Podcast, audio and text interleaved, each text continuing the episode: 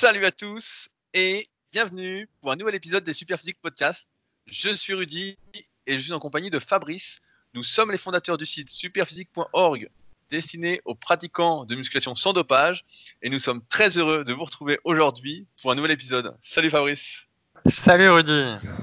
Alors, où te trouves-tu aujourd'hui? Es-tu toujours en Argentine? Ah ouais, ouais, je suis toujours en Argentine, je suis toujours à Buenos Aires. Là, je suis dans un espace de coworking. On a déjà enregistré le podcast il y a 10 minutes, ça a merdé, on recommence. Donc les 10 premières minutes euh, vont sentir un peu le réchauffer. Mais bon, ça devrait aller. Alors, il paraît, il paraît, suivant ces 10 minutes de réchauffage, que tu as repris 3 kilos de gras. Est-ce que c'est bien ça? ouais, donc en fait, j'avais perdu 6 kilos là, avec mes 5 semaines sans entraînement et à quasi rien manger. Là, j'en ai repris 3 au bout d'un mois d'entraînement et à consommer euh, plein de poids cassés. Et maintenant, je mange des graines de soja euh, transgéniques en plus.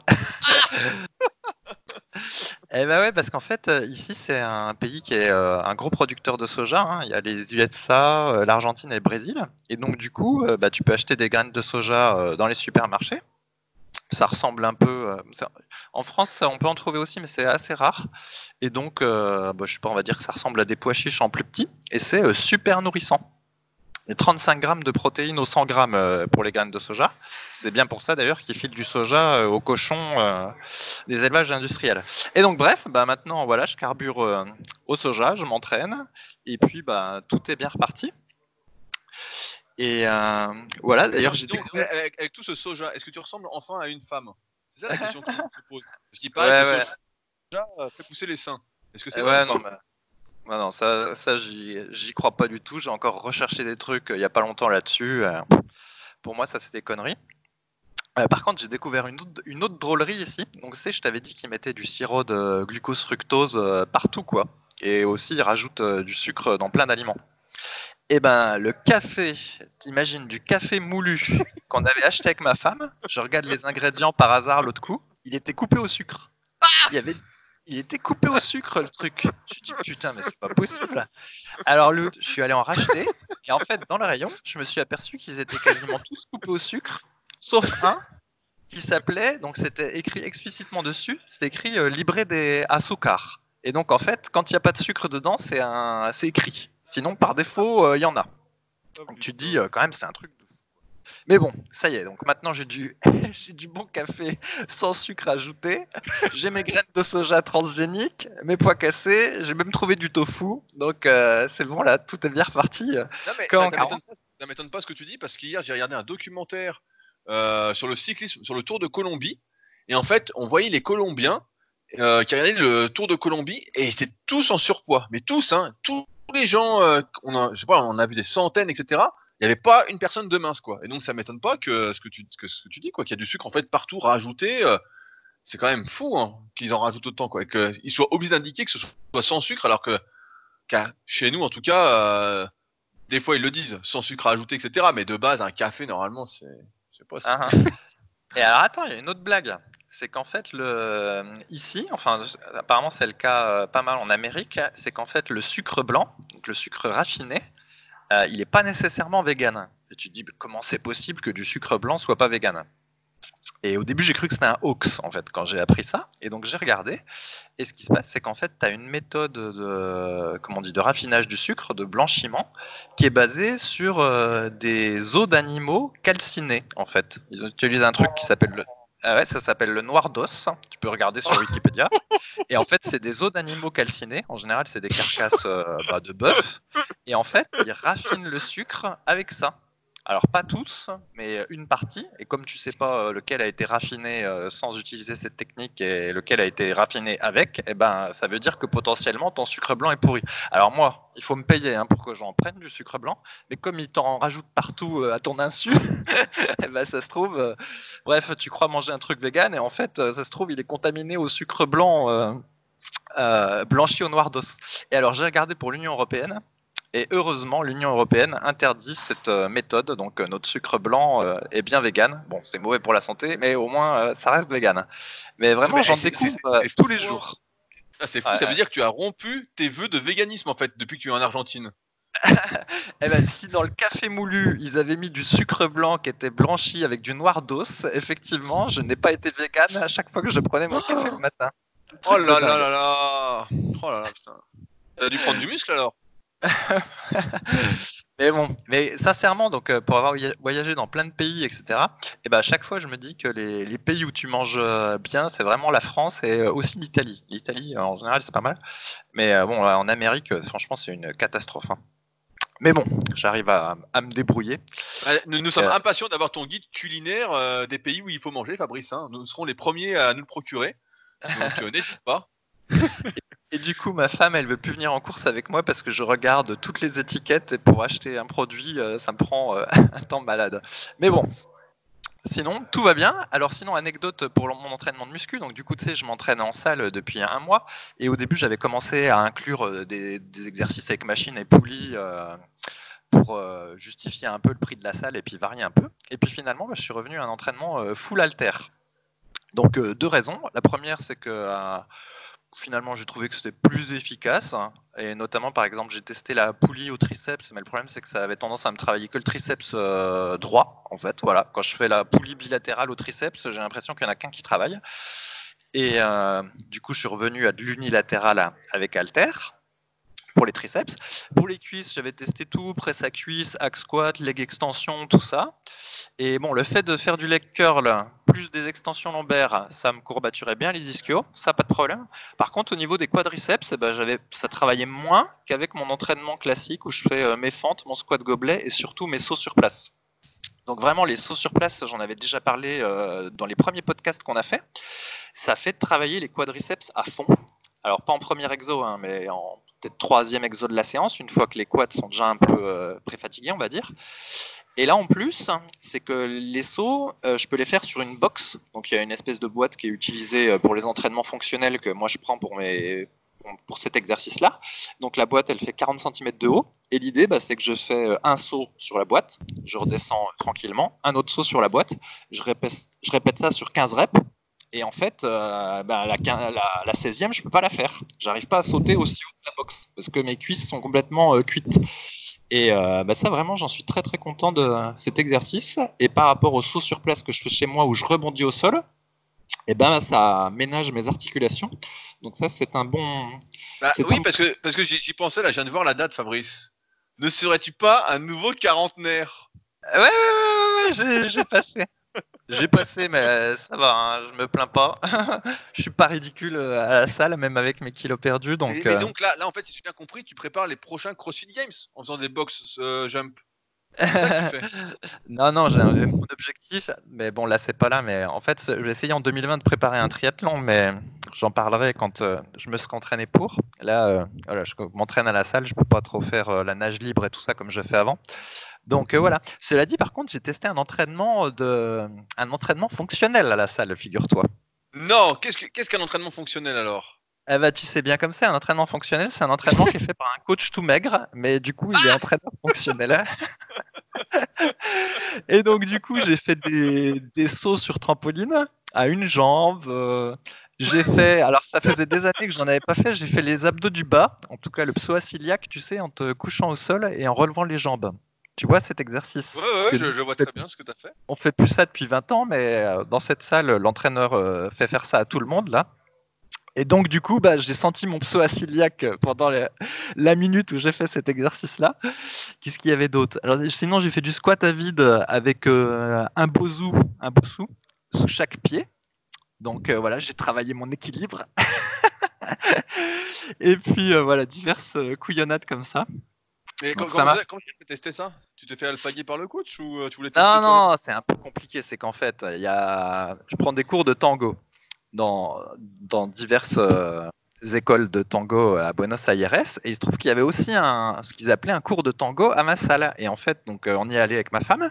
Mais c'était pas un cours de tango, en fait, c'était de l'entraînement, enfin de la préparation physique pour le tango. Et donc, au final, Oui, je sais, moi aussi ça fait rire. Au final, on s'est retrouvé à faire euh, de l'entraînement fonctionnel pour le tango. ah bah, bref. Oh putain, le sketch. Ah ouais, non, non, c'est un sketch, c'est un sketch. Bah, d'ailleurs, du coup, ça se trouve, je vais y aller à 5h15 là. parce que bon, j'ai quand même sympathisé avec le type et puis il n'y a pas beaucoup de gens qui vont à son cours, alors je m'étais mis à y aller. Et donc, voilà, voilà. Qu'est-ce que j'ai vu eh d'autre ben qui, peut, te raconter Oui, j'avais dit la dernière fois, j'avais fait tout un laïus sur les gens qui n'étaient pas impliqués à l'entraînement dans la salle, etc. Il y a quand même quelques gros dans cette salle et j'ai pu les voir s'entraîner. Donc je dis quelques gros, en gros, il y en a un qui doit être comme toi, je pense qu'il est, il est naturel. Et ce qui est drôle, c'est que c'est le fameux coach dont j'avais parlé la semaine dernière qui, euh, à chaque fois, faisait s'entraîner les gens sur machine en leur faisant faire des tas de répétitions partielles et forcées, et que lui-même, tu as l'impression qu'il est obligé de travailler tellement il aide les gens à soulever les poids. Et bien il se trouve que ce gars-là, qui est assez balèze, il s'entraîne pas du tout comment il fait faire aux gens. Et en réalité, il s'entraîne à peu près comme on préconise sur Superphysique, c'est-à-dire euh, essentiellement 80% d'exo barré alter. Voilà et euh, sans smartphone euh, ni rien du tout, avec un casque sur les oreilles. Donc ça m'a assez fait rire. Et euh, il y en a deux, trois autres gros, et c'est pareil, ils s'entraînent à peu près comme on dit sur Superphysique. Le seul truc, c'est que des fois, ils font pas des variations d'exo aussi intelligentes, entre guillemets, qu'on dit. Par exemple, un type va entraîner les triceps en faisant du bar front couché. Après, il va faire des extensions assis euh, à la barre Z, et puis après, il va faire des extensions assis avec halter. Tu vois, il, fait, répète un peu le même exo. Ils vont faire euh, du curl debout barre Z, et après du curl debout euh, halter. Voilà. Ils ne varient pas autant les exos qu'on préconise, mais globalement, c'est à peu près le même type de séance. Quoi. Mais vraiment, il n'y en a aucun à la salle qui s'entraîne à 100% machine poulie et qui est balèze. Hein. Ceux qui font ça, ils sont tous maigrichons. Ça, il n'y a aucun doute dessus. Bah mais comme on, l'avait expliqué, c'est que le problème des machines, des poules, etc., c'est qu'en apparence, ça semble facile, et effectivement, c'est beaucoup plus facile d'accès. On est posé, on est assis, c'est plus, la résistance est plus douce, etc. Ça a l'air voilà, plus facile d'accès, sauf que comme c'est plus facile d'accès, bah derrière, forcément, les résultats s'en ressentent. Hein. Quand on veut faire son feignant, on, on, exagère un petit peu parce qu'il y a quand même des bonnes machines, mais quand on veut faire son feignant, bah, on se retrouve avec un physique de feignant, tout simplement. C'est ça.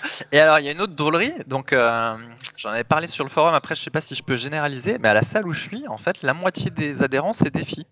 Euh, elles font pas que des cours collectifs. Hein. Je parle de la moitié des adhérents dans la salle, de, dans la partie muscu. Et c'est drôle parce qu'en fait, il y a, je sais pas, 25 ans, euh, dans une salle de muscu, tu 95% de mecs.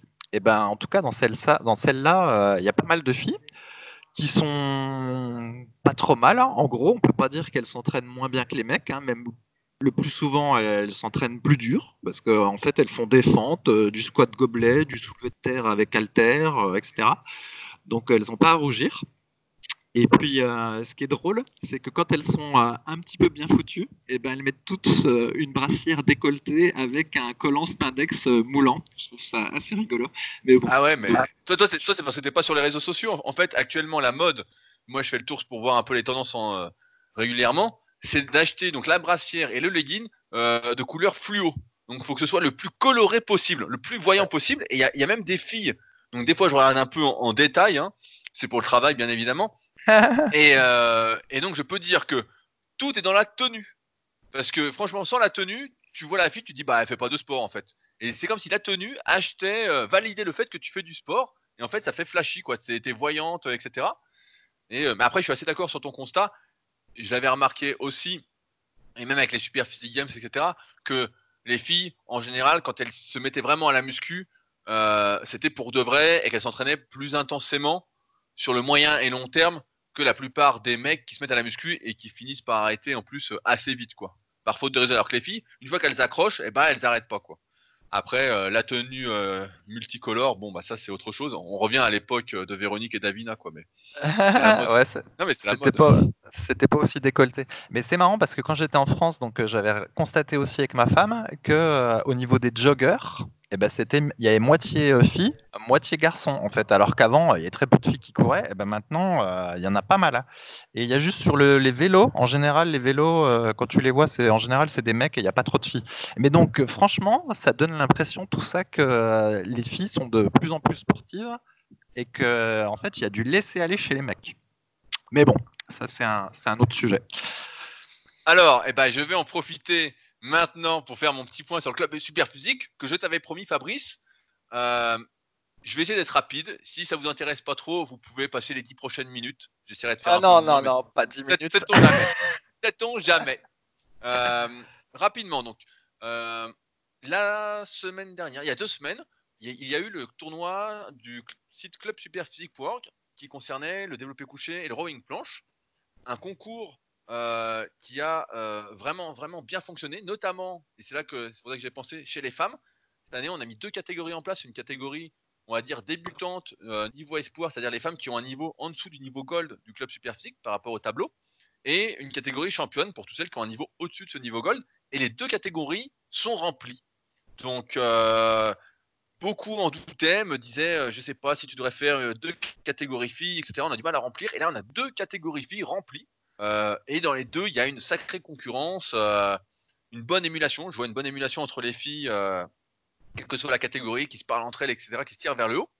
par contre, et c'est là que je voulais faire un petit point, chez les hommes, j'avais décidé en lançant la saison de faire quatre catégories. Euh, catégorie espoir, donc comme pour euh, les femmes, une catégorie prétendant pour ceux qui ont le niveau gold, et pour ceux qui avaient le niveau légende et plus, deux catégories euh, en les séparant par rapport au poids du corps. Donc une catégorie pour les moins de 80 kg, une catégorie pour les plus de 80 kg.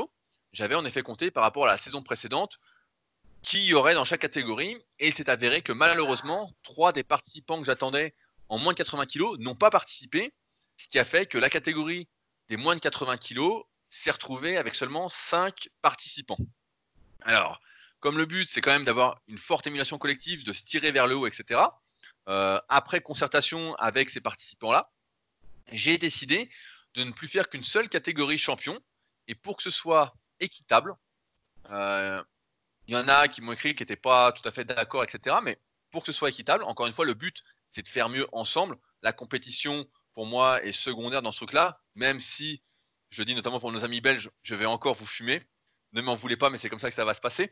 Mais le but, plus sérieusement, voilà, c'est de se tirer vers le haut, etc. Voilà, de progresser mieux ensemble que seul dans son coin.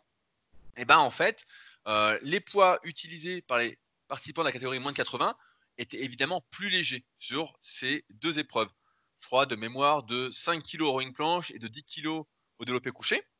Mais comme ils sont beaucoup plus légers, moi, ça me semble équitable de les mettre, et c'est à débat. On peut en discuter pour ceux qui s'intéressent sur le groupe privé euh, du club super physique sur Facebook. Euh, ça me semble équitable de les inclure dans le classement global maintenant de la Ligue des Champions, euh, en comptant le nombre de répétitions qu'ils ont fait. Étant donné qu'ils sont plus légers, c'est normal qu'ils mettent moins lourd sur ces exercices-là, qu'ils soient moins forts. Et c'est pour ça qu'on avait fait deux catégories, parce qu'on s'était rendu compte au Super Physique Games que ceux qui faisaient moins de 80 kg n'avaient aucune chance par rapport à ceux qui faisaient 90 kg et plus comme moi, qui fait euh, pratiquement 100 kg. Et donc, tout au long de l'année, mon idée est celle-ci, c'est que les épreuves de qualification seront réalisées au poids qui ont été prévus en début d'année. Donc, si on en de 80 kg, les poids seront un peu plus légers, notamment pour le squat avant. Pour les autres épreuves qui restent, ce sera les mêmes poids. Et à la finale, ce sera également les poids qui étaient prévus en début de saison, donc des poids plus légers pour ceux qui font moins de 80 kg. Encore une fois, l'état d'esprit que je souhaite euh, mettre en avant. C'est vraiment cette émulation collective, de faire mieux ensemble, etc. Le podium, le classement, tout ça m'intéresse beaucoup moins avec les années. Moi, quand je m'entraîne, et euh, je peux vous le dire, et euh, pour ceux qui sont venus à la Villa Super Physique, ils peuvent voir les photos qu'il y a sur les murs. Dans la cuisine, là je suis, il y a la photo de Morgane qui fait du rowing planche. dans le salon, il y a une photo de Kiki qui fait des dips. donc il y a des photos un peu des principaux membres de Super Physique de la SP Team, de ceux qui participent depuis des années. Et voilà, moi, c'est ça qui me motive, c'est quand je vois ce qu'ils font, j'essaye de faire mieux. Et puis quand ils voient ce que je, ce que je fais, ils essayent de faire mieux, etc. C'est ça le but, en fait. Et après, qu'on soit premier, deuxième, troisième, tout ça, ça n'a pas d'importance, en fait. Comme je dis, pour moi, c'est une grande réunion de famille, en fait. À la fin, c'est Super Physique Games.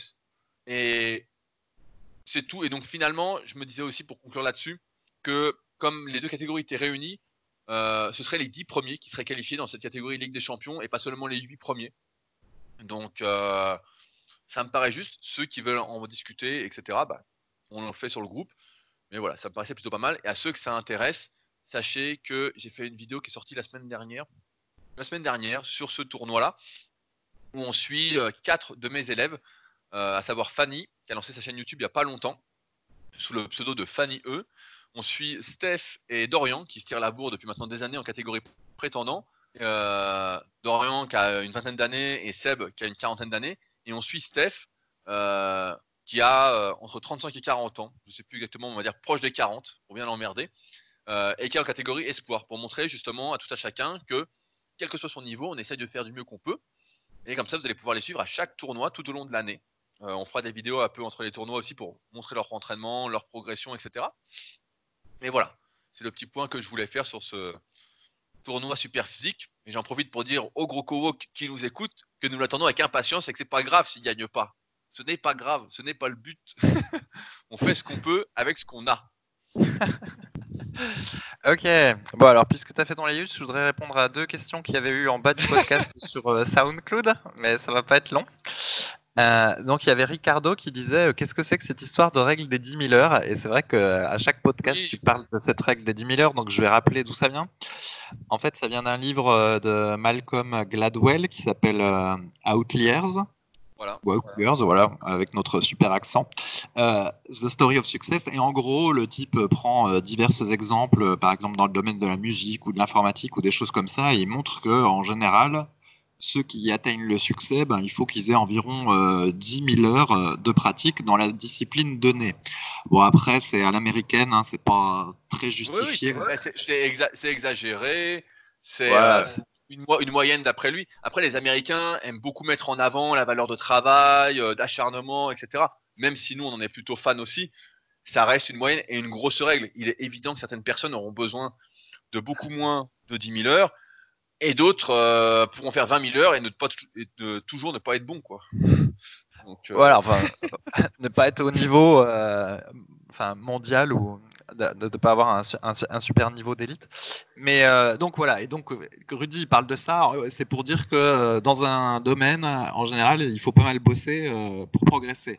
Mais voilà, les 10 000 heures, c'est vrai que ça sort quand même un, peu d'un chapeau. Oui, ça, sort d'un chapeau, mais c'est comme tout en fait. C'est comme on dit quand on parle d'un certain nombre de répétitions, on dit voilà, 10 répétitions, c'est l'optimal pour prendre du muscle. Voilà, ça sort aussi d'un chapeau, mais ça reste quelque chose qui peut aiguiller et qui veut dire finalement, si on traduit un petit peu, il faut une charge qui soit pas la plus lourde possible pendant un certain temps donné, qui soit ni trop court ni trop long, pour procurer le maximum d'effet en termes de prise de muscle. Et là, c'est la même chose avec la règle des 10 000 heures, c'est de dire, il va falloir euh, plus que 2, 3, 6 mois, 1 an, 2 ans avant d'avoir un super physique. Voilà, c'est ça l'idée derrière. Après, on, fait, on prend des raccourcis pour simplifier, parce qu'on ne va pas expliquer à chaque fois toutes ah. les variables possibles. Et alors, ce qui est rigolo, c'est que j'y ai pensé à cette règle des 10 000 heures avec mes cours de tango. Donc, euh, grosso modo, ça doit faire. Euh, ah Attends, ça fait 3-4 semaines que je vais au tango euh, avec ma femme. Et donc, on y va, je sais pas, allez, 3-4 heures par semaine, ça dépend, ça dépend des fois. Et ben, écoute, c'est bien laborieux, mon ami. c'est quand on sort d'un domaine d'un domaine habituel. Donc moi, je suis bon euh, derrière un ordi, je suis bon en muscu, puis dans des trucs tout simples, genre euh, voilà, courir, euh, nager dans le lac. Enfin, quand c'est tout simple, ça va. Mais dès que c'est un petit peu plus compliqué et inhabituel, eh ben, je suis un, bon laborieux. Et donc, j'en chie bien. Et la dernière fois, on était écœurés, donc parce que donc on a dû passer peut-être une quinzaine d'heures. Et puis on voit un couple qui vient à un cours le mercredi, et franchement, ils n'arrivaient pas bien. En fait, voilà, ils étaient largués. Et le vendredi, on revint à une autre séance, et eux, ils étaient juste avant, ils avaient pris un cours particulier, et là, les mecs, enfin le mec et la fille, ils étaient déjà meilleurs que nous. Et on se dit, mais c'est pas possible, ah comment ils ont fait Ils étaient nuls mercredi, et le vendredi, ils font des machins, quoi. Nous, on n'arrive même pas à faire.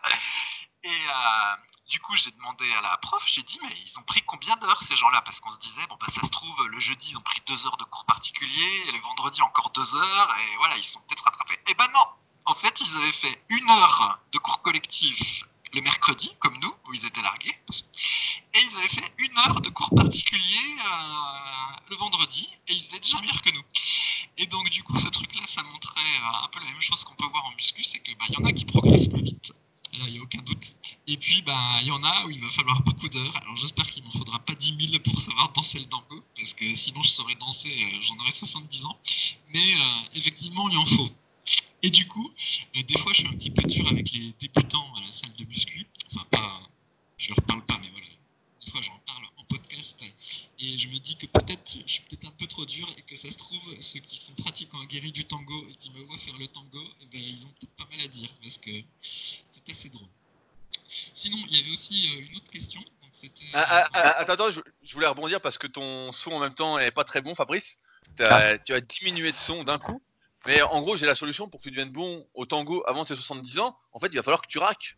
C'est ça euh, l'histoire. Il va falloir que tu prennes des cours, euh, des cours Des cours. particuliers en fait.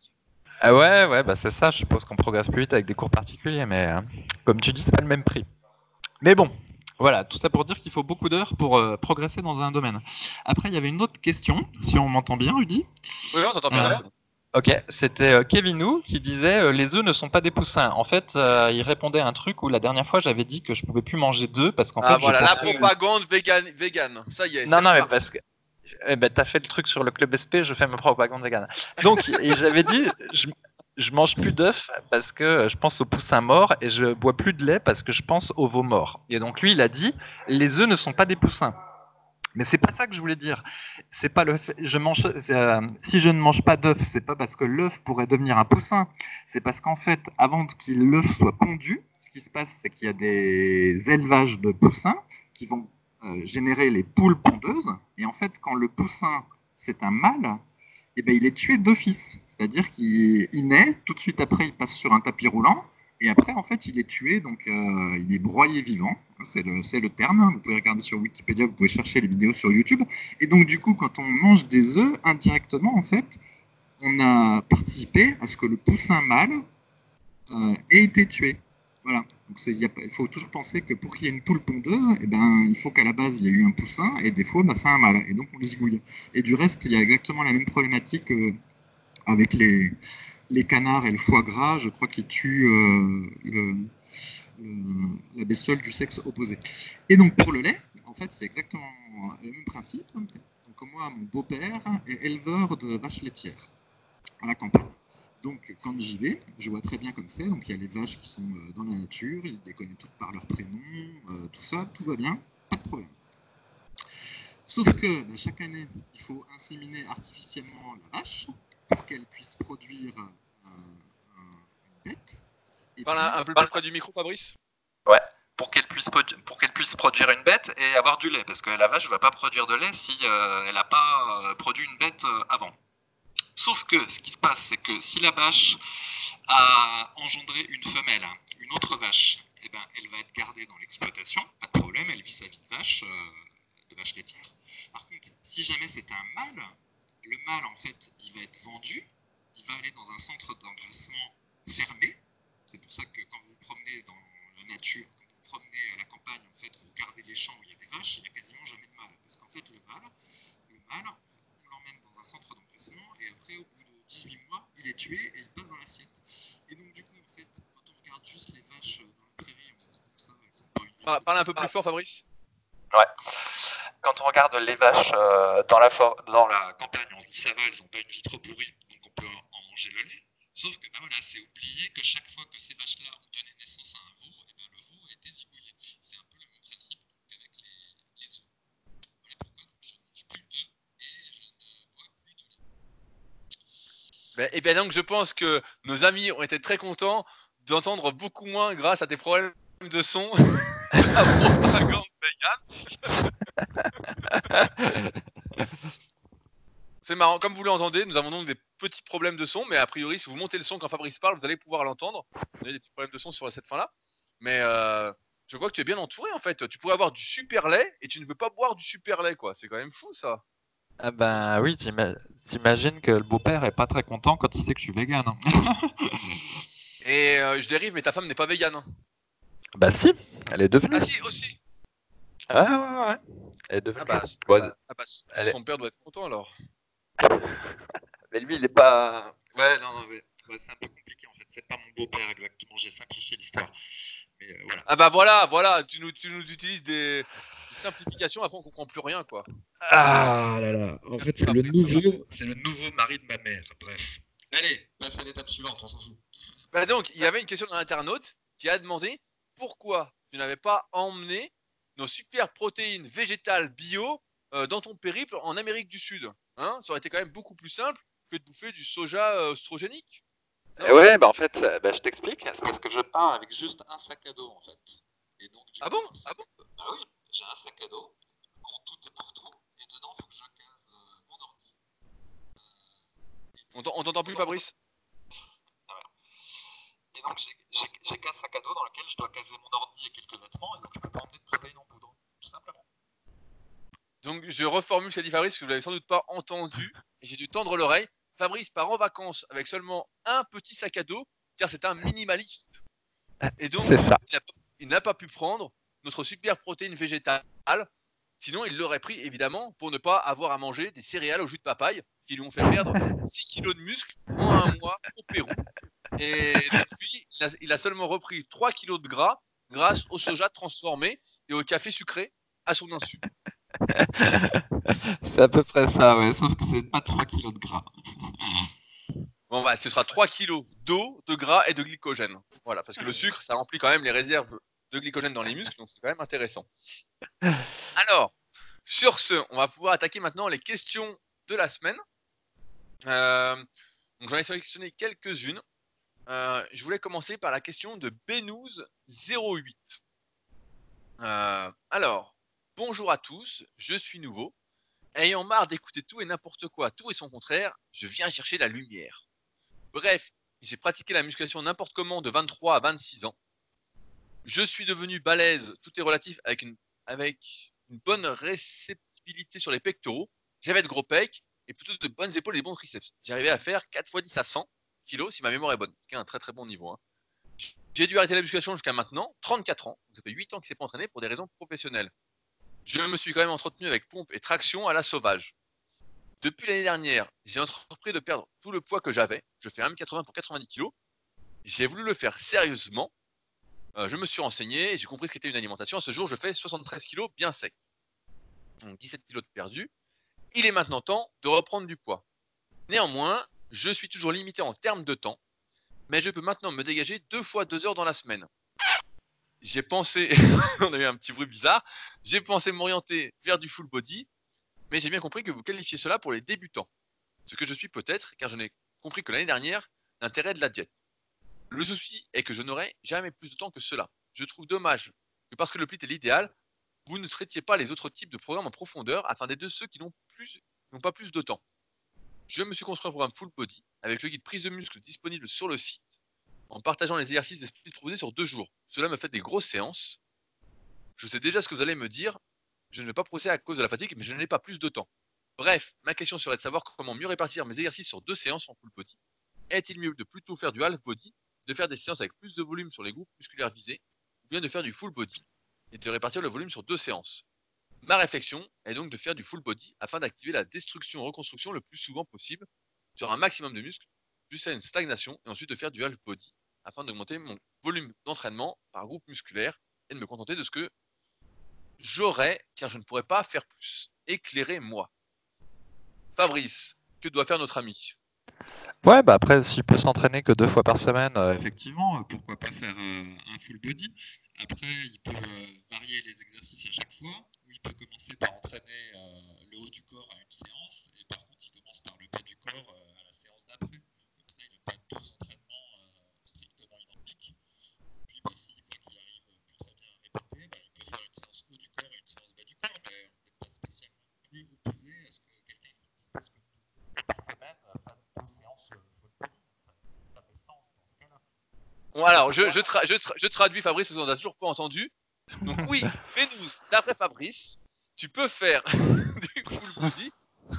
commencer la deuxième séance de full body par les cuisses plutôt que de finir par celle-ci. Commencer la première par euh, le haut du corps. Ensuite, tu pourras passer sur du half body euh, lorsque tu arriveras au bout de ton full body, tu n'arriveras pas à forcer sur l'intégralité de tes exercices. Euh, est-ce que j'ai bien résumé, Fabrice? Oui, oui, c'était ça. C'était ça. C'est marrant parce que ton son, en fait, les internautes confirmeront, en fait, il est haut et il descend progressivement. Donc, euh, je pense que tu peux porter plainte contre le coworking où tu es pour euh, tromperie sur marchandises, quoi. Vraiment, il se fout de ta gueule avec cette connexion.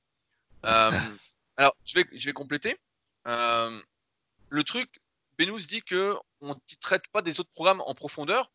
En fait, sur Superphysique, on a traité ces programmes-là vraiment en détail, que ce soit le full body, le half body et le split. Mais en fait, les possibilités, les variables qui existent sur ce type de programme, le full body, le half body, sont assez minimes comparativement au split. Euh, sur le full body, de toute façon, le, comme c'est en général réservé aux débutants ou aux pratiquants qui font un autre sport à côté, euh, ou qui sont pas orientés vraiment vers la prise de muscle, bah, en fait, les règles sont assez simples de base. On commence par les plus gros muscles et on finit par les plus petits. Euh, donc, il n'y a pas de question d'ordre d'exercice ou pas. C'est très simple, en fait, c'est très logique. Et sur le half body, bah, comme tu l'as dit, on fait en général haut et bas du corps sur une autre séance. À la rigueur, on peut essayer de faire, euh, moi j'aime bien faire pec, dos, épaule. Euh, des fois, je fais ça à mes élèves qui débutent la musculation. Et dans une autre séance, bras et cuisses, parce que souvent, voilà, ils sont moins motivés par les cuisses. Hein. Comme tu avais dit dans un podcast, on reconnaît un type qui réussit sa vie, euh, ce qui fait les cuisses. on n'imagine pas Tom Platz ne pas réussir sa vie. Et mais voilà, les possibilités sont quand même bien moins importantes que sur un split où on va pouvoir vraiment réfléchir à la meilleure des répartitions, au type d'exercice qu'on va faire, quel exercice on va faire pour chaque muscle. Dans un full body, on va pas faire trois exercices pour chaque muscle. Déjà, si on arrive à en faire un pour chaque muscle, c'est super. Deux, vraiment, si on a un temps de fou. En half body, on peut voilà, là commencer à réfléchir comme sur un split. On a un peu limité en termes de volume d'entraînement. Mais voilà, c'est pas en fait à terme l'idéal pour prendre du muscle. Pour prendre du muscle, l'idéal, c'est d'accorder un maximum d'attention à chaque muscle euh, même si les culturistes professionnels sont archi dopés, etc., il suffit de regarder leurs DVD, du moins de l'époque de ceux que j'ai qui datent de plus de 15 ans, pour voir que les types, en fait, ils décomposent à fond leur entraînement. Ils vont faire pectoraux le matin, biceps l'après-midi. Le lendemain, c'est une connerie, ils vont faire quadriceps le matin, ischio l'après-midi.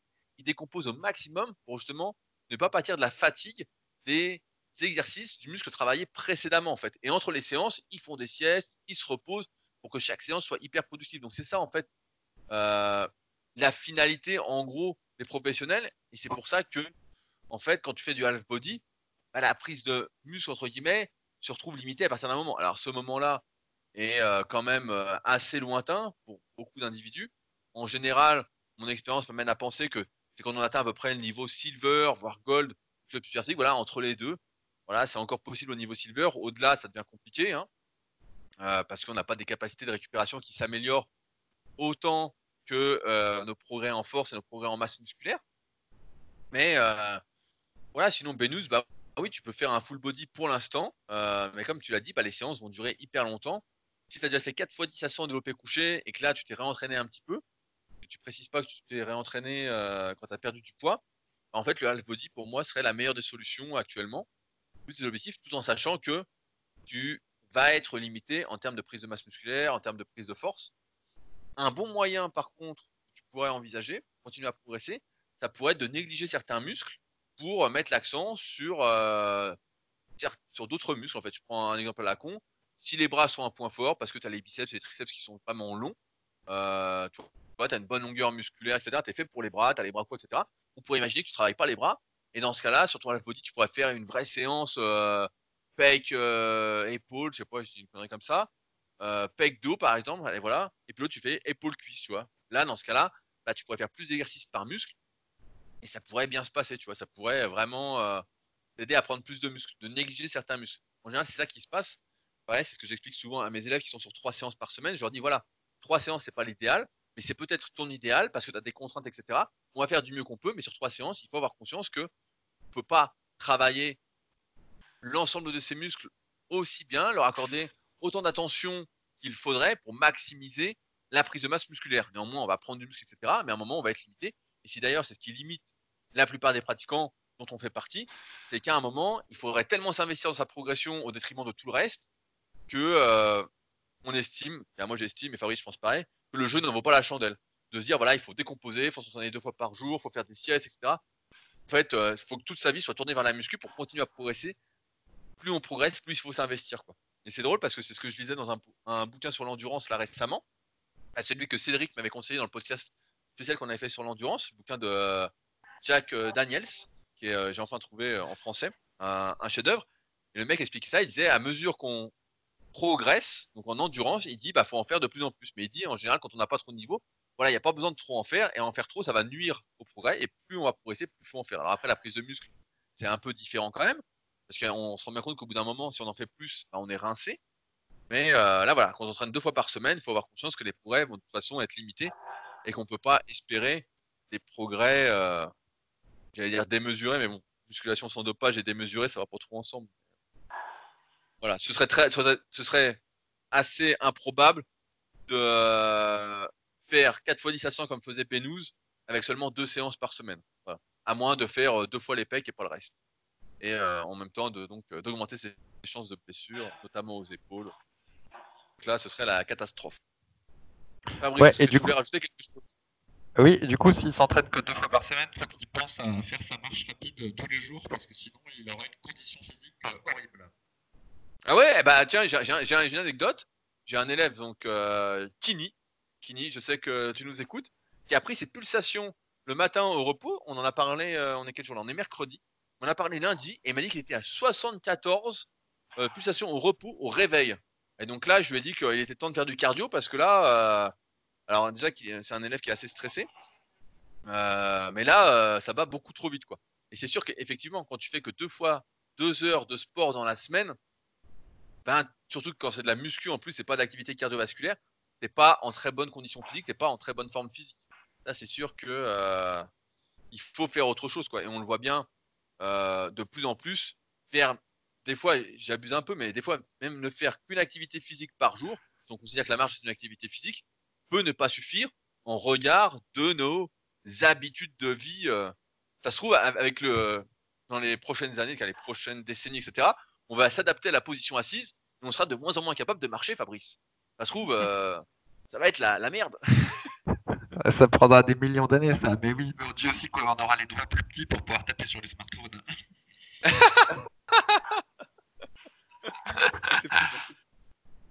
Exceptionnel.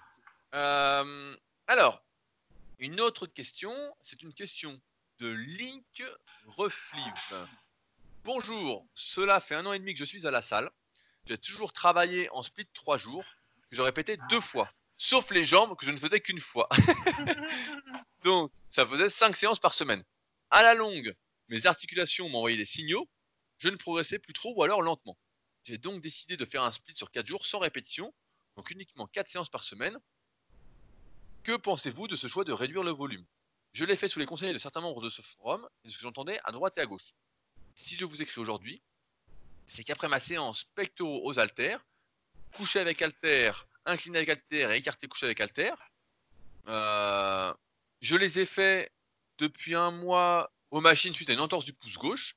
J'ai des courbatures énormes jusqu'au jeudi qui sont quand même assez douloureuses.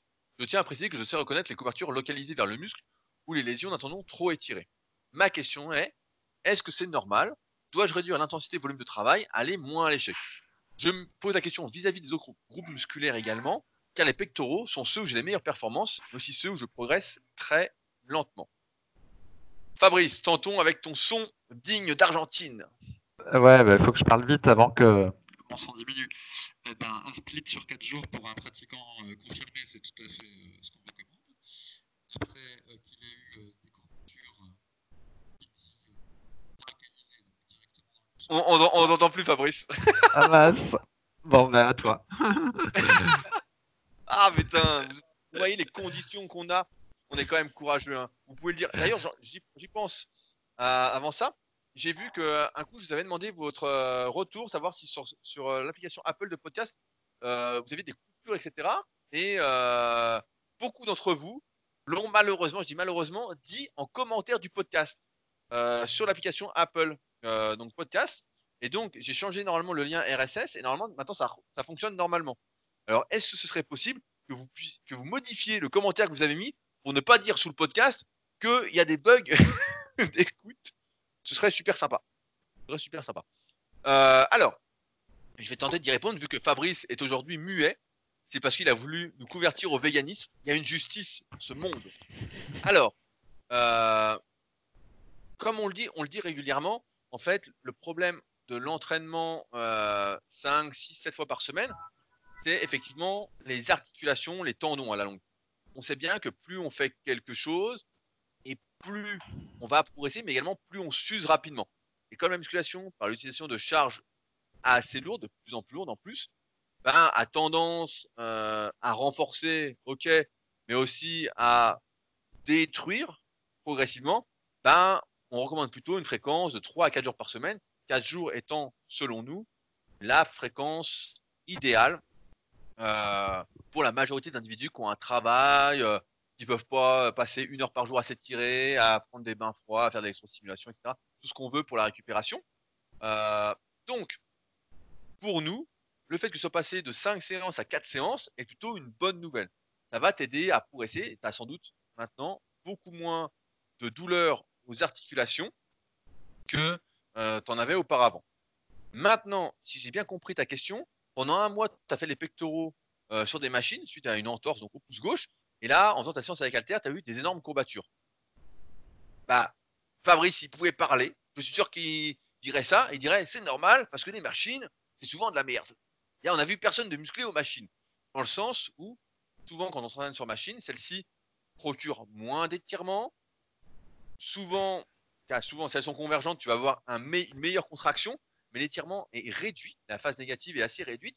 Et dans ce cas-là, lorsque tu repasses avec des couchés avec haltères, des inclinés avec haltères et des écartés couchés avec haltères, donc qui étirent vraiment à fond, bah, d'un coup, tu es euh, vraiment étiré, étiré, étiré, avec une résistance qui est moins douce qu'avec poulie, par exemple. Et donc, c'est normal que tu aies des courbatures vraiment horribles sur le moment. Vraiment, euh, tu sens que ça a tiré, euh, que ça te raidit, etc. Parce que tu n'es plus habitué à ces étirements-là. Heureusement, quand tu vas refaire cette séance 3 à 4 fois, ça va aller. Tout va bien se passer. Également, il est normal d'avoir plus de courbatures quand tu as une fréquence d'entraînement un peu moindre. C'est ce qu'on appelle, euh, moi j'appelle ça l'immunisation, mais en fait, ça veut tout simplement dire que plus tu répètes un effort, et moins celui-ci va produire de dégâts, euh, moins celui-ci va impacter tes muscles. En fait, euh, tes muscles vont être insensibles, c'est pas le mot, ils vont être moins sensibles aux efforts que tu fais si tu les fais fréquemment. C'est ce qui permet, par exemple, à des coureurs à pied de s'entraîner euh, jusqu'à 12 fois par semaine. Alors, parler de dopage, etc. Mais en dehors de ça, s'entraîner vraiment souvent, souvent, souvent, souvent. Euh, que justement, à force de répéter l'effort, sont immunisés en quelque sorte à celui-ci et ils produisent plus de dégâts suite à cet effort-là. Donc là, en musculation, quand tu réduis un petit peu ta fréquence d'entraînement, effectivement, tu as un peu plus de courbatures. D'un côté, j'ai envie de dire tant mieux, faut pas qu'elle soit insupportable, mais euh, c'est normal en fait, et c'est pas, c'est plutôt bon signe. Ça veut dire que ta séance produit en quelque sorte des dégâts sur tes muscles. Les courbatures sont un reflet des dégâts. Après, on peut avoir des dégâts, des micro-traumatismes entre guillemets, et ne pas sentir ces courbatures. Les sensations, c'est encore euh, autre chose. On est plus ou moins sensible en fonction de chacun. Mais euh, ça me paraît pas anormal ce que tu dis. Après, tu parlais, dois-je réduire l'intensité, le volume de travail, aller moins souvent à l'échec? Là, sur la séance que tu as indiquée, on voit que tu vas pas à l'échec. De toute façon, on ne recommande pas d'aller à l'échec la plupart du temps, sauf si c'est une fin de cycle de progression et où il faut aller chercher ses progrès, il faut vraiment se battre pour aller les chercher. Euh, ta séance contient pour nous le bon volume d'entraînement. Tu fais 12 séries pour les pectoraux. On conseille en moyenne entre 8 et 12 séries. Ceux que ça intéresse, si jamais, euh, j'ai écrit le tome 3 de la méthode superphysique qui parle de toutes ces choses, tous les paramètres à prendre en compte pour faire son programme, comme le nombre de séries, euh, les muscles à angle, quel type d'exercice faire pour chaque muscle, quel exercice se complète, etc. pour ceux qui veulent aller plus loin, je vous recommande vraiment de le lire, ça va vraiment vous aider à y voir un petit peu plus clair. Mais là, 12 séries pour les pecs, bah, c'était très bien. Euh, et après, je pose cette question, je finis sur les pecs, qui sont ceux où j'ai meilleur perf, mais aussi ceux où je progresse très lentement. Et eh bien en fait, bienvenue au club. Euh, je parierais presque que euh, tu as des longs bras, plutôt des longs bras, tu n'as pas une cage thoracique hyper développée, et que donc, comme beaucoup de personnes qui sont dans ce cas-là, moi ce que j'appelle la morphonatomie gorille euh, et sauterelle, araignée, lézard, etc., ce sont des équivalents en petit, euh, pas lézard, pardon, je m'embrouille dans mes termes, j'ai pas l'habitude d'utiliser ces termes-là pour les petits, entre guillemets, ceux qui font moins d'un mètre 65, mais si tu es long, bah, en fait, c'est normal. On est moins doué pour l'exercice de développer parce qu'en fait, on a beaucoup d'amplitude et donc ça nécessite beaucoup plus d'efforts euh, pour progresser que sur des exercices d'isolation par rapport à des personnes qui vont être plutôt courtes, donc avec des bras courts, donc aussi qui seraient plutôt ce que j'appelle moi dinosaures et euh, lézards. Donc, euh, mais voilà, les pegs en plus, on avait remarqué au fil des années que c'était les exercices, les performances dessus étaient fortement impactées par le poids du corps. Je sais pas trop pourquoi, mais dès que tu maigris, bah, tu prends une tôle quand tu grossis, ça monte, alors que tout le reste, en fait, même si c'était stable, bah, ça monte en fait. Alors si tu grossis, ça monte un, ça t'aide à monter un peu plus longtemps. avec les cycles de progression. Mais sinon, euh, ah tiens, j'en profite aussi, vu que Fabrice est muet et que c'est moi qui dois animer tout le podcast, je me dévoue pour la cause pour vous dire que, je rappelle, on a une application qui est disponible sur les stores, sur le Play Store et sur l'App Store, qui s'appelle SP Training et qui vous aide à faire vos cycles de progression. Donc, il y a un mois gratuit, même si au début, la première page est en train d'être refaite, vous dites que voilà, faut s'abonner. Voilà, vous mettez ce que vous voulez et vous pouvez vous désabonner avant euh, la fin du premier mois pour pas être débité. Et vous allez pouvoir tester, ceux qui ne veulent pas continuer avec après, et ça va planifier vos cycles de progression de séance en séance, etc. Ça va aider à progresser. On entend des Argentins derrière toi, Fabrice. C'est le con. Je pense que je vais pouvoir parler. Euh, il y a un problème avec mon Skype. Euh, je voulais juste ajouter qu'effectivement, avec les haltères, c'est plus facile de sortir ses pectoraux parce que la trajectoire est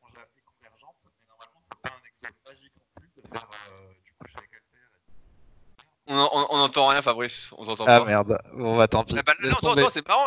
Les deux premiers mots, on t'entend bien. Je pense vraiment que c'est un signe du destin et qu'il faut que tu arrêtes le véganisme. et vous pouvez le dire dans les commentaires. Je pense que Fabrice, il est temps pour toi d'arrêter le véganisme, de te remettre à manger au moins des œufs et du fromage. Nous savons que tu adores le fromage. Ça nous manque ces recettes de croûte. Nous adorons les gens m'en parlent tous les jours. c'est toi qui as configuré ton Skype pour qu'on m'entende pas. non, mais en fait, c'est marrant, c'est que ton son est bon et d'un coup ça descend, comme euh, tout à l'heure. Alors, euh, comme on le disait en début de podcast, pour l'anecdote, c'est que on a essayé d'enregistrer juste avant et ça faisait ça en fait. Son son commençait, il descendait. Et on a repris donc avec une connexion Ethernet de son côté et ça marchait bien pendant une demi-heure. Et là, vous voyez bien que c'est la caca, la caca, la catastrophe. Mais non, mais en fait, c'est un, un, paramètre Skype qui fait que mon son diminue euh, automatiquement pour s'adapter à quelque chose. C'est ça l'histoire, c'est pas la connexion. C'est bizarre ça, comment ça se fait C'est nouveau bah, je sais pas, comme il est toujours en train d'installer des nouveautés, ce saleté de Skype, ça se trouve, euh, il a installé un truc et euh, en fait, il essaye de régler mon son tout seul, je pense, pour qu'il n'y ait pas d'effet d'écho ou je sais pas quoi, et en fait, ça, ça cause des problèmes. Donc là, j'espère que ça va aller mieux, j'ai décoché le truc, on va voir. Et euh, bah, passer à la question suivante et voir si je peux répondre. Bon, bah, on t'a entendu moyennement, mais je pense que les internautes t'ont bien entendu. Alors, moi j'avais une question en plus, j'avais sélectionné exprès pour toi, Fabrice, euh, pour rester dans l'entraînement avec Alter, parce que je rappelle que tu as écrit un livre qui s'appelle euh, Méthode de musculation avec Alter, qui est disponible sur ton site musculation-alter.fr et sur Amazon, euh, qui est pour ceux qui s'entraînent chez eux. donc, c'est une question de Nico qui dit Bonjour à tous, dans ma progression, j'arrive au stade où vous développez incliné avec halter, je ne sais plus me positionner avec mes haltères sans avoir cramé la moitié de mon jus. Et de fait, démarrer déconcentré. J'utilise la technique façon rocking chair de Frédéric Delavier, car je suis en home gym. Bon, bah, je connais pas quelle est cette euh, technique, mais euh, pourquoi pas?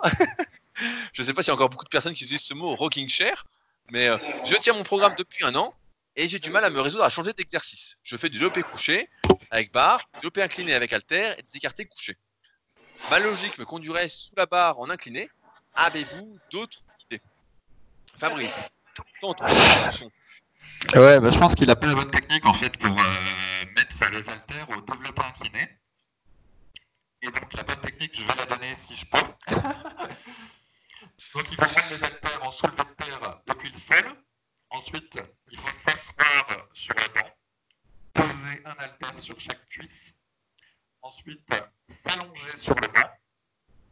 Ensuite, on prend sa cuisse gauche, on la haut de manière explosive et on amène l'haltère gauche à sa poitrine.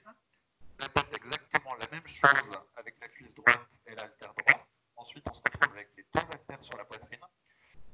Là, il faut donner un petite impulsion avec le dos, pas très joli, mais normalement ça va, ça nique pas trop le dos. Et on va pousser les haltères devant soi. Et du coup, on se retrouve en position finale du développé incliné. Et après, ben, on peut à travailler. Et en fait, avec cette méthode, euh, normalement, pas trop trop limité en termes d'haltères.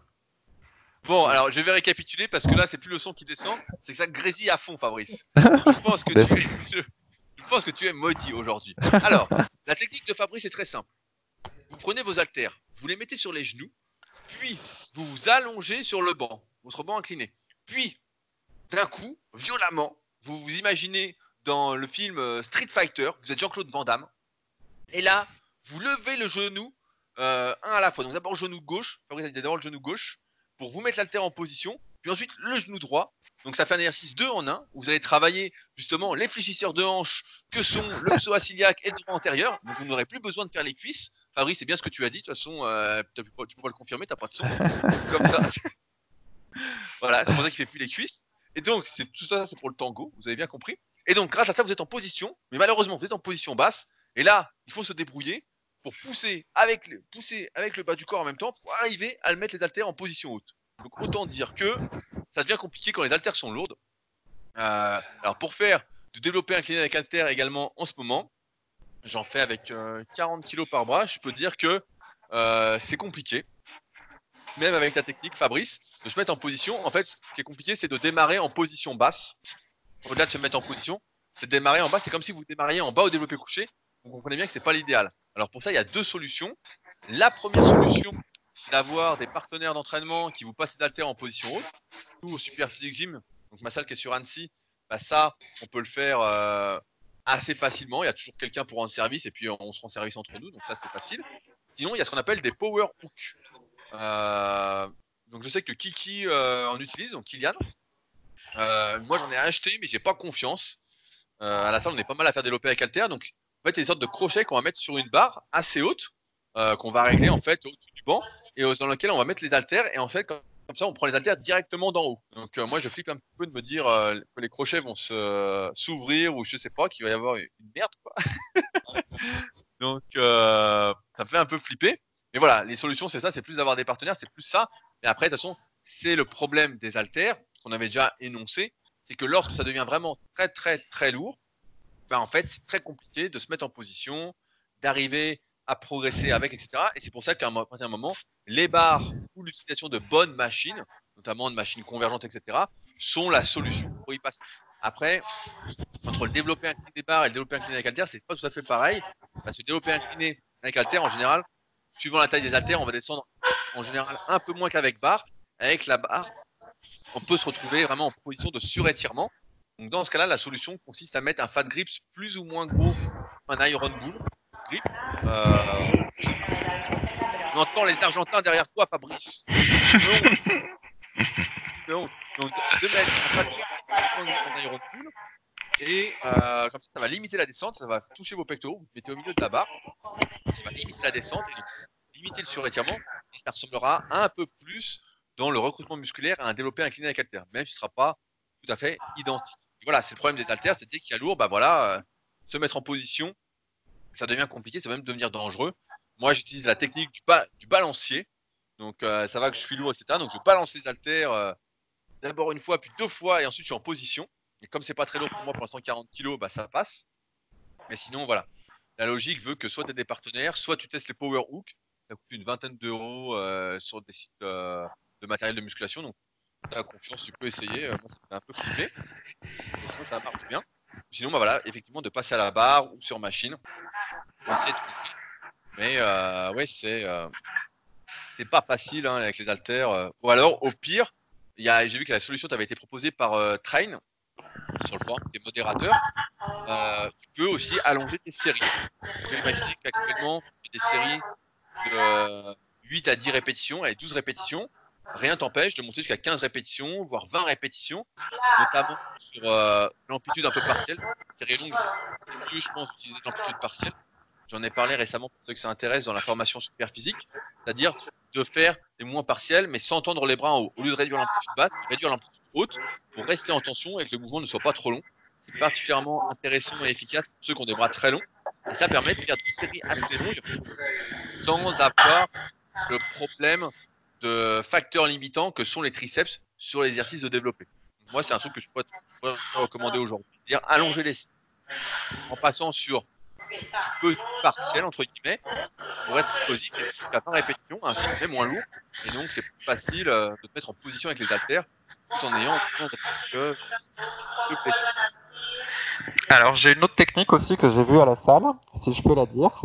Ça consiste à faire une rep avec les deux bras, une rep bras droit, une rep bras gauche et une rep avec les deux bras. Ça oblige à utiliser un haltère très léger. Je le vois régulièrement à la salle cet exercice. Et Rudy, je te laisse euh, juger de l'efficacité et nous expliquer ce que tu en penses. Et bah ça va, on t'a entendu. Le son n'a pas eu le temps de descendre complètement. Il a descendu un petit peu. Et bah c'est drôle. Alors on va appeler ça l'exercice euh, du branquignol. Voilà. Ce sera l'exercice du branquignol. Ça me plaît bien ce nom. Ma mère utilise ce genre. Ou l'exercice du margoulin. Vous pouvez choisir le, terme. Euh, donc c'est une sorte de développé. Ça fait même au coucher avec Alter. On alterne un bras puis l'autre en fait. Comme si on faisait de la boxe un peu all- allongé. Je mime le geste, ça me fait marrer. Mais euh, effectivement, on peut pas mettre bien lourd. Euh, donc, on a déjà parlé dans un podcast spécial de l'unilatéral qui a des avantages et des inconvénients, mais voilà, on peut imaginer faire du développé couché, halter ou incliné seulement avec un bras en se tenant vraiment bien de l'autre. Voilà, c'est pas l'idéal, c'est un peu casse-gueule, etc. Mais pourquoi pas? Ça a des avantages. Mais là, l'idée, c'est de faire, euh, de se mettre en position avec les deux haltères et de faire d'abord bras droit, on redescend, ensuite bras gauche. Donc, on attend dans la position étirée. Et là, Fabrice a dit en plus, après les deux bras en même temps. Donc, euh, on dirait un cours de fitness euh, revisité euh, cette année 2019. 2019. C'est de l'entraînement fonctionnel. Voilà. Ah, tu l'as fait, Fabrice. Putain, il a fait ce truc-là. Tu l'as fait ton entraînement de tango fonctionnel. Non, non, non, moi je l'ai pas fait, mais je pense qu'ils le font parce qu'ils présagent que c'est fonctionnel. Sinon, je vois pas d'autre explication. Ah, mais moi, je, je vois beaucoup d'exercices sur Instagram. Comme je disais tout à l'heure, je fais pas mal de tours en ce moment sur Insta pour voir ce qui se passe. Je vois beaucoup d'exercices comme ça à la con. Hein. La dernière fois, j'ai vu ce qu'on appelle euh, du squat cosaque, qui est euh, normalement, euh, comment on peut dire, du des fentes latérales. Allez, voilà, on appelle ça des fentes latérales. Euh, où euh, la fille faisait ça avec un poids devant, comme le line mind press pour les pecs. Vraiment un truc. euh, je dis, mais qu'est-ce qu'elle fout, quoi Qu'est-ce qu'elle fout? Bon, effectivement, la fille. euh, elle, avait la tenue des fit girls, mais elle n'avait pas le physique d'une fit girl. Euh, voilà. Non, mais bon, voilà, tout s'explique, hein, tout s'explique. Mais il y a souvent des exercices comme ça à la con. Je vois la même chose, pareil pour les épaules qui sont faites. Euh, c'est des trucs que tu comprends pas. Après, je sais que beaucoup de personnes aiment justement cette euh, confusion, cette confusion musculaire. Ils adorent euh, choquer leurs muscles euh, parce que en fait, ils savent pas malheureusement que euh, rien ne vaut entre guillemets les mouvements simples qu'on fait leur preuve, etc. Et que mieux vaut faire dans ce cas-là du développé incliné avec halter basiquement plutôt que d'alterner un bras puis l'autre, puis ensuite de faire les deux bras en même temps. Mais ça, malheureusement, parce qu'il y a des mecs sur YouTube, encore une fois, t'aimes pas YouTube, mais c'est je vais dans ton sens coup-ci, et même sur Instagram dans des vidéos, il y a des mecs qui montrent ça en fait, des mecs qui sont musclés, etc. et qui montrent des exercices comme ça à la con. Donc forcément, après, un mec voit ça, il voit un type balèze, il se dit bah tiens. Et ce qu'il faut savoir, comme on en parlait la semaine dernière, c'est que la musculation, c'est une activité qui est extrêmement génétique. L'analyse morpho-anatomique nous l'a bien montré au fil du temps. Euh, suivant que tu les bras longs, les bras courts, les muscles courts, les muscles longs, tes antécédents sportifs, tu as fait du sport, pas de sport, etc. Ça change, mais absolument tout sur les résultats. Vraiment, l'hérédité, euh, tout change en fait. Tu as des mecs qui vont faire n'importe quoi, qui vont avoir des physiques de fou. Et euh, tu donnes l'exemple du tango tout à l'heure, et des types qui vont s'appliquer à fond, auront moins de résultats en fait. Donc, euh, et forcément, après, si t'es pas au courant de tout ça, bah, tu sais plus trop qui croire. Si tu réfléchis pas par rapport à toi, par rapport à ce que tu peux faire, pas faire, etc., tu peux en arriver à copier ce que font d'après toi les meilleurs, qui ne sont en fait que les meilleurs d'un point de vue physique, mais pas les meilleurs du point de vue entraînement. Et dans ce cas-là, bah voilà, arriver à faire des conneries comme ça, euh, qui riment à rien, en fait, des trucs, tu te dis, mais qu'est-ce que c'est que cette histoire? Non, mais tu vois, c'est comme l'histoire du développé Arnold pour les épaules. Je le vois tout le temps faire. hein, Il tout le temps fait le truc. Ah, c'est le développé Arnold. Arnold faisait ça. Non, mais Arnold, il a fait une photo en train de faire cet exercice-là. Puis voilà, c'est ça l'histoire. euh, c'est ça la vérité. Mais bon, En plus, la, la vérité, C'est qu'à la base, cet exor-là, c'est euh, Larry Scott qui le faisait, et il le faisait pas du tout de la manière dans laquelle on le, fait aujourd'hui. On voit- une vidéo sur YouTube où on le voit faire, ça ressemble pas du tout à l'exercice euh, qu'on connaît. Donc euh, tout est dévoyé sur cette histoire. Et je me souviens d'une photo, justement, tu parles de Larry Scott, qui le fait. C'est dans le tome 1 du guide pratique euh, du bodybuilding Jean Texier. Et on le voit dedans en train de le faire. Et ouais, c'est pour ça. C'est pas spécialement la faute des gens. Tu vois, la dernière fois, je vais donner un exemple. Il y a quelqu'un qui m'a demandé euh, sous une de mes Oui, euh, quand est-ce que tu fais une vidéo de kayak? Et donc, en fait, je fais pas de vidéo de kayak parce que, très simplement, j'ai pas le niveau pour faire une vidéo de kayak. Aujourd'hui, en musculation, le problème, entre guillemets, comme c'est accessible, etc., c'est tout le monde a, plus ou moins de résultats en s'investissant, etc. C'est pas comme le kayak. Un kayak, il faut vraiment y aller à fond, sinon euh, vous coulez, hein, vous tombez dans l'eau directement, avec des kayaks de course en ligne. Donc la vidéo est compliquée à faire, mais c'est que en comment? En muscu, en kayak, moi je me sens pas légitime, et en muscu, en fait, c'est comme si tout le monde se sentait légitime de montrer ce qu'il fait, sans savoir si ce qu'il fait est bien, s'il doit ses résultats vraiment à ça. En fait, on a l'impression que des fois certaines personnes font gigote juste et puis elles prennent du muscle, et puis elles se disent, ah bah tiens, ça marche, euh, je vais partager ce que je fais, etc. Moi, en kayak, tu vois, c'est ça la différence, c'est que je me sens pas légitime pour montrer quoi que ce soit, pour expliquer quoi que ce soit, j'ai pas le niveau, et euh, sans doute que je l'aurai jamais, parce que je me mettrai, pour l'instant, j'ai pas l'envie de m'y mettre à fond. Euh, j'ai les Super Physique Games à faire encore une fois, qui sont mon objectif principal. Mais donc, ouais, c'est. Et on a l'impression que tout le monde se sent plus ou moins légitime à, surconfiance en fait en lui, tu vois, une euh, est un peu trop affirmatif dans ce qu'il fait sans prendre le recul. Alors que normalement, celui qui prend la parole entre guillemets pour expliquer des choses, même si c'est pas parfait, c'est celui qui a son diplôme, qui a un BPGEPS, qui a un Dust métier de la forme, qui a une licence TAPS, qui, a, qui s'entraîne déjà depuis 4 ou 5 ans, tu vois, qui a déjà un passif de l'expérience, qui a l'expérience et la théorie, qui a les deux. Si tu n'as aucun des deux, ben, en fait, normalement, tu devrais rien faire. Et malheureusement, euh, ça existe. Et puis, on ne parle même pas du problème du dopage, où certaines personnes voilà, doivent pratiquement tous leurs résultats aux produits dopants, qui, on le sait, sont magiques. Je vous renvoie au témoignage que j'avais réalisé sur ma chaîne YouTube et en Super Podcast, qui sont aussi, hein, qui étaient assez exceptionnels. Hein. les mecs se livraient euh, vraiment de but en blanc. et ils nous expliquaient que ça faisait absolument tout. Donc là, c'est sûr que quand tu es dopé, bah, ça change absolument tout. Et donc forcément, les mecs peuvent faire, peuvent gigoter comme des agneaux et puis euh, prendre du muscle comme des taureaux, quoi. Hein. Voilà. Euh. Donc ça change tout, quoi. Donc euh, voilà. Donc nous, on peut pas gigoter comme un agneau et ressembler à un taureau. Nous, il faut s'entraîner comme un taureau et avec de la chance, on ressemblera à un agneau. Voilà. Fabrice, tu seras un, agneau, tu seras un agneau, toi. toi, tu seras, tu seras un âne, toi. Moi, je serai un agneau, toi, tu seras un Alors, on va prendre une dernière question que j'avais sélectionnée. Euh, je veux vraiment y répondre parce qu'elle est importante et on l'a jamais abordée celle-là, Faris. Jamais abordée. Je te préviens. Alors, c'est une question de Adrien. Adrien qui a la salle Vita Liberté à Cannes-la-Boca. Petite pub pour ceux qui sont de passage là-bas. N'hésitez pas à y aller. Euh, salut Rudy Fabrice. Euh, un sujet que vous n'avez jamais parlé en podcast et qui est très peu évoqué sur le site. C'est là qu'on voit que personne ne s'intéresse aux cuisses. Je tiens à le dire que cela sera dans la formation Super Cuisse, Adrien comme tu suis la formation Super tu y auras accès. Bon, elle n'avait pas commencé, j'ai seulement écrit le texte. Mais on va faire les vidéos prochainement. Donc, j'aimerais avoir votre retour d'expérience. L'entraînement des adducteurs. Suffit-il, première question, suffit-il de les bosser indirectement avec des exercices de style sumo Ou faut-il les isoler comme n'importe quel muscle? L'utilité de l'entraînement des adducteurs pour prévenir les blessures? Enfin, troisième, l'intérêt esthétique des adducteurs. Ont-ils en moyenne un bon potentiel de développement? Font-ils sortir les ischios comme décrit dans la méthode de Lavier 3 Je pense qu'il y a beaucoup d'idées reçues sur les adducteurs et assez peu de connaissances. Et quand un mec se met sur une machine à adducteurs, on se demande souvent s'il est non-binaire, gender fluide, à voile ou à vapeur. Fabrice, j'imagine que tu n'as jamais vraiment fait les adducteurs. Ah non, je les ai jamais fait de manière directe. Euh, il faut voir qu'il travaille quand on fait les fentes. Et euh, il travaille aussi si tu fais du squat, euh, comment profond. Et avec les genoux orientés vers l'extérieur. Et enfin, si ma connexion le permet, j'ajoute que par contre, il peut y avoir un déséquilibre fréquent avec des adducteurs trop forts, adducteurs, c'est-à-dire les fessiers moyens et fessiers, et Rudy complétera, pas assez forts.